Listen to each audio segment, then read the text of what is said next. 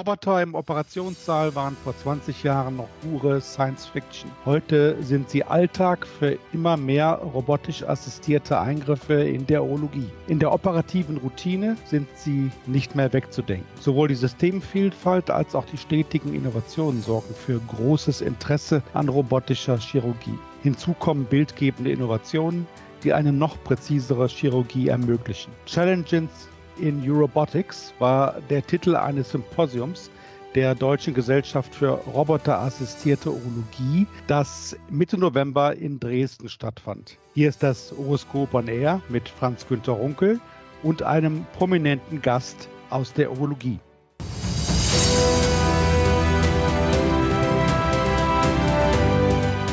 Professor Christian Thomas ist bei mir, Direktor der Urologischen Universitätsklinik in Dresden und wissenschaftlicher Leiter von Eurobotics 23.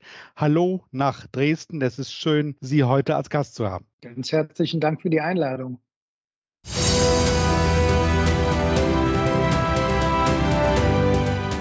Eine Hauptrolle auf dem Symposium spielte Hugo. So heißt der neue Operationsroboter von Metronic, der seit dem 17. Oktober am Universitätsklinikum Karl Gustav Karus in Dresden im Einsatz ist. Die allererste urologische Operation mit Hugo RAS fand in Dresden statt. Bei einem 78-jährigen Patienten wurde eine Prostata-Adeom-Endoklärtion vorgenommen Europaweit sind derzeit 48 Hugo-Geräte im Einsatz, in Deutschland fünf in der Viszeralchirurgie. Die Urologie war bislang ein weißer Fleck, aber ab jetzt finden in Dresden urologische Hugo-Eingriffe statt. Kollege Da Vinci muss sich wohl warm anziehen. In Dresden sind jetzt drei Da Vinci-Systeme und zusätzlich Hugo RAS im Einsatz. Professor Thomas, Never Change a Running System.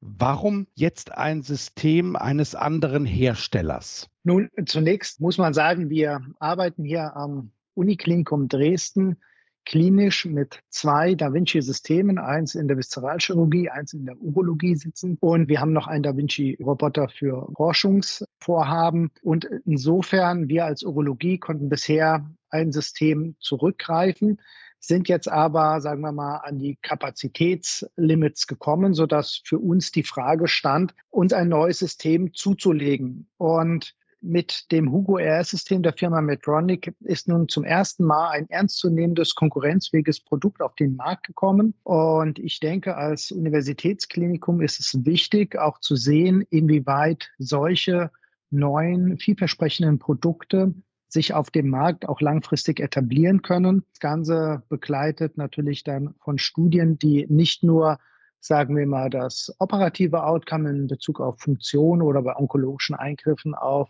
die Tumorfreiheit, sondern natürlich auch aus ökonomischen Aspekten und auch auf die Personalressourcen berücksichtigen zu untersuchen. Und deshalb war es uns wichtig, ein neues Gerät die Möglichkeit zu geben. Und deshalb haben wir uns dafür entschieden, auf das Hugo RAS-System zurückzugreifen. Wir konnten uns davon überzeugen, dass es im klinischen Alltag einsetzbar ist. Also es ist kein experimenteller Charakter, diese Neuanschaffung. Und ich glaube, wichtig ist es, dass wir uns auch zukünftig als Roboterchirurgen sehen in der Urologie, die nicht rein von einem System abhängen sollen.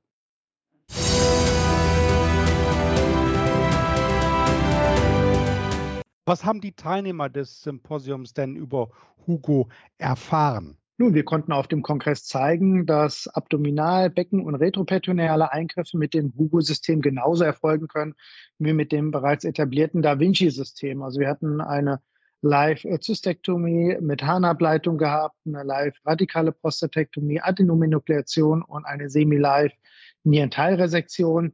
Und soweit man das sagen kann, zumindest vom operativen, perioperativen Aspekt, gab es keine Nachteile gegenüber dem Da Vinci-System während des Kongresses. Man muss aber fairerweise auch sagen, dass wir ja erst seit Oktober letzten Jahres in der Urologie mit diesem System arbeiten und das, sagen wir mal, für eine direkte Gegenüberstellung in einer relevanten Anzahl von Fällen noch keine Daten vorlegen, sodass man sich auf ein Für oder Wider bezüglich des einen oder anderen Systems festlegen könnte.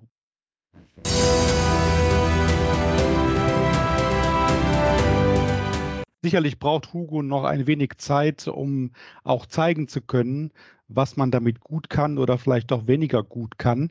Wenn man es rein mal von der Theorie her betrachtet, was kann Hugo denn besser als die Konkurrenz? Was sind die sozusagen die High-End-Features des Systems? Ja, das ist eine gute Frage. Ich glaube, es ist wichtig, sich zu überlegen, was macht es erstmal nicht schlechter? Also ich glaube, es ist schon ein Gewinn zu zeigen, dass ein neues System nicht schlechter ist als das auf dem Markt etablierte. Und zumindest was die operativen Schritte betrifft, in seiner Funktion als Telemanipulator, ist das UWR-System eigentlich genauso einsetzbar wie das Da Vinci-System.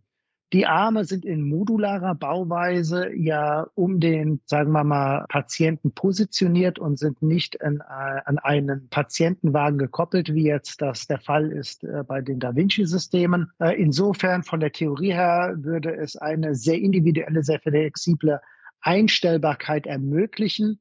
Aber das ist vielleicht auch wiederum für den weniger geübten ein Nachteil, da natürlich hier keine automatische Ausrichtung der Arme erfolgt, sondern alles bezüglich der horizontalen und vertikalen Winkel von Hand eingestellt werden muss. Und insofern ist es aktuell eigentlich nicht klar zu sagen, was Vor- oder Nachteile sind. Was man definitiv als mindestens ebenbürtig, vielleicht sogar noch besser darstellen kann, ist in der Tat die Optik. Man hat eine extrem gute Sicht mit dem Hugo RS-System. Man hat ja eine offene Konsole, die in, zum Operationsfeld gerichtet ist, sodass man auch in einem direkten Augenkontakt mit dem OP-Team ist. Das hat man ja bei dem Da Vinci-System, wo man letztendlich in die Konsole schaut, nicht. Und durch die äh, 3D-Sicht, äh, die man wie im Kino mit einer 3D Brille auch entsprechend wahrnimmt, hat man zumindest subjektiv gefühlt noch eine bessere Tiefenwahrnehmung. Aber ob das letztendlich sich transferieren lässt in bessere OP-Resultate, kann man nicht sagen.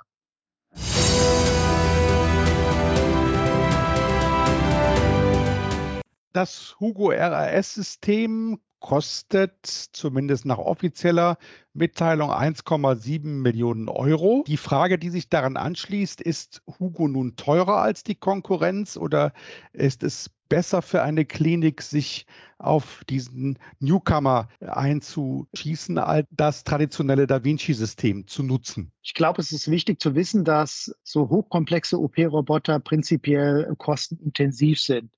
Und das Hugo RS-System bewegt sich eigentlich zwischen dem Da Vinci X und dem Da Vinci XI-System.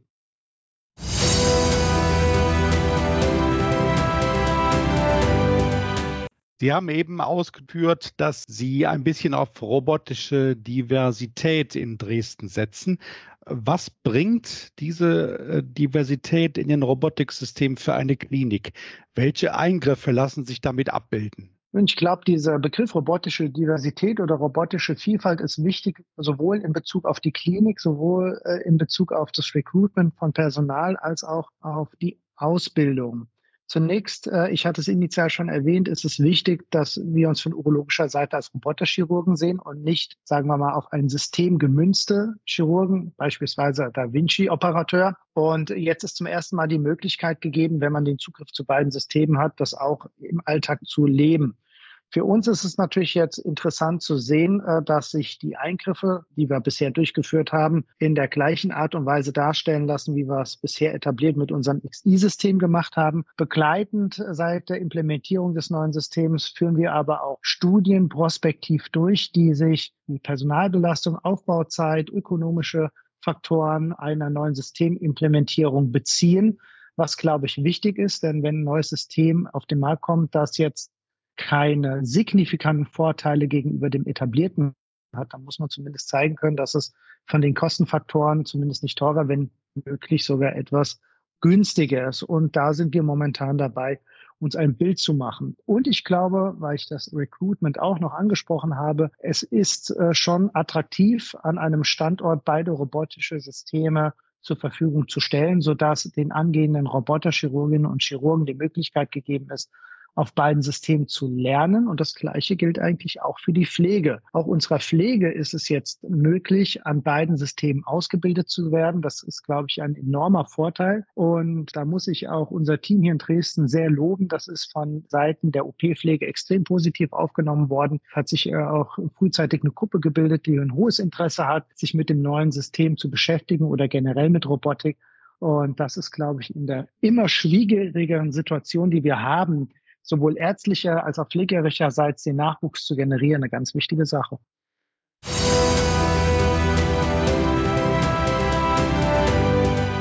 Bringt diese Diversität denn auch Vorteile für die Forschung? In der Tat sehen wir jetzt einerseits den Vorteil da drin, dass wir untersuchen wollen, was es jetzt in Bezug auf Ökonomie und sagen wir mal auch Belastbarkeit von OP-Personal mit sich bringt. Denn vier Roboterarme zu positionieren ist doch ein anderer Aufwand, als wenn man das an einem Patientenwagen fixiert hat. Aber das sind relativ äh, von dem Anspruch überschaubare Studien. Interessanter wird es, wenn es jetzt zukünftig um Augmented Reality geht, um die Projektion von äh, präoperativ durchgeführten Bildern auf den Situs während der OP. Da haben wir sowohl mit dem DaVinci XI-System schon ein Projekt jetzt laufen und gucken natürlich, dass wir das auch auf das Hugo RS-System entsprechend ausbauen.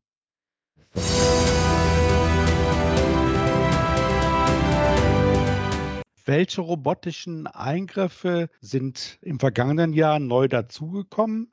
Beziehungsweise werden eventuell in diesem Jahr noch neu folgen. Sie meinen jetzt mit dem Google RS-System oder meinen Sie jetzt mit generell Bei, mit, Robotik? mit beiden Systemen, ob es neue Anwendungsmöglichkeiten für die Robotik gibt, überhaupt für alle Systeme, was sich da in diesem Jahr aus Ihrer Sicht verändern könnte? Also man sieht ja, die Robotik ist ja in Deutschland seit 2006 beginnend langsam immer mehr etabliert worden und heutzutage ein OP-Roboter in den aller, allermeisten Fällen das Da Vinci-System fest zum Armamentarium einer urologischen Klinik gehörend. Und man muss ganz klar sagen, so gut wie jeder abdominelle oder retroperitoneale Eingriff in der Urologie lässt sich heutzutage robotisch darstellen. Und das ist nur vielmehr die Frage, muss es denn unbedingt robotisch sein? Gibt es da Vorteile gegenüber offenen Operationen und wo sind die Limitationen? Und was an neuen Eingriffen hinzugekommen ist, ich glaube, es ist so gut wie alles darstellbar. Man wird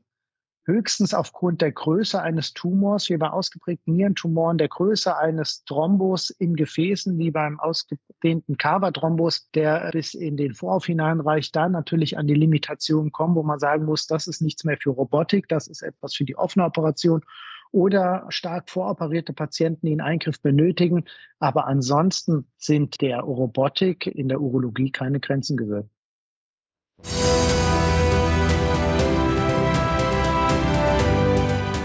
Die Augmented Reality haben Sie eben schon selbst angesprochen. Oft wird ja heute auch dann auch der Begriff der künstlichen Intelligenz gleich in einem Atemzug mitgenannt. Wenn Sie beide Dinge mal betrachten, also KI und Augmented Reality, welche Perspektiven bieten sich da für die Robotik? Ich glaube, das muss man voneinander trennen. Die Augmented Reality würde letztendlich bedeuten, dass wir Assistenzsysteme entwickeln, die den Operateur besser durch den Situs navigieren und ihn auf kritische Stellen, sei es Gefäße, seien es Tumore, hinweist, so dass er hier möglichst geringen Schaden in Kauf nimmt und den Patienten dennoch optimal behandeln kann. Das ist eine Frage, inwieweit auch organabhängig, wie mobil das während der Operation ist, diese vor der Operation durchgeführten Bilder dann in den Situs projiziert werden können.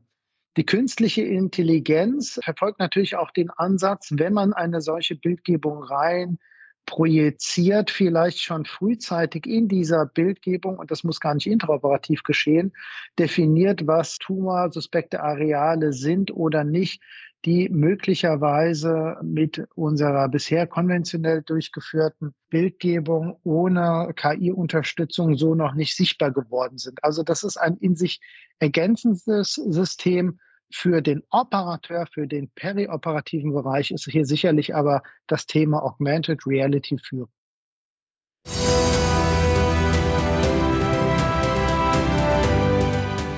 Viele Jahre lang hat man ja auch oft über die Kosten gesprochen und hat beklagt, dass Reise, die man für einen robotischen Eingriff ansetzen muss, im Grunde nicht von der DRG gedeckt sind.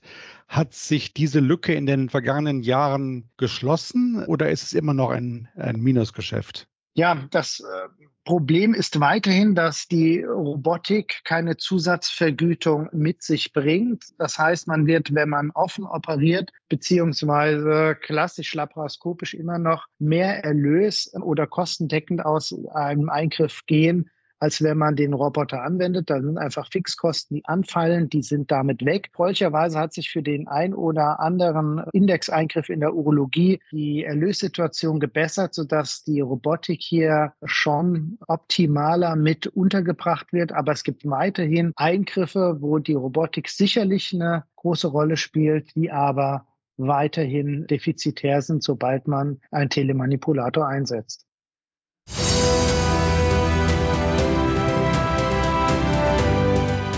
Also wir haben auf jeden Fall gesehen, dass robotische Eingriffe im Jahr 2024 absolut keine Science Fiction mehr sind, sondern faszinierende Realität. Christian Thomas hat uns mit auf die Reise in die Zukunft genommen. Vielen Dank dafür nach Dresden und Ihnen alles Gute.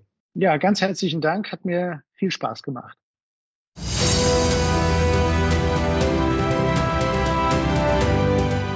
Das war Horoskop on Air. Schön, dass Sie wieder zu Gast waren. Alles Gute für 2024, liebe Hörerinnen und Hörer, und bis bald.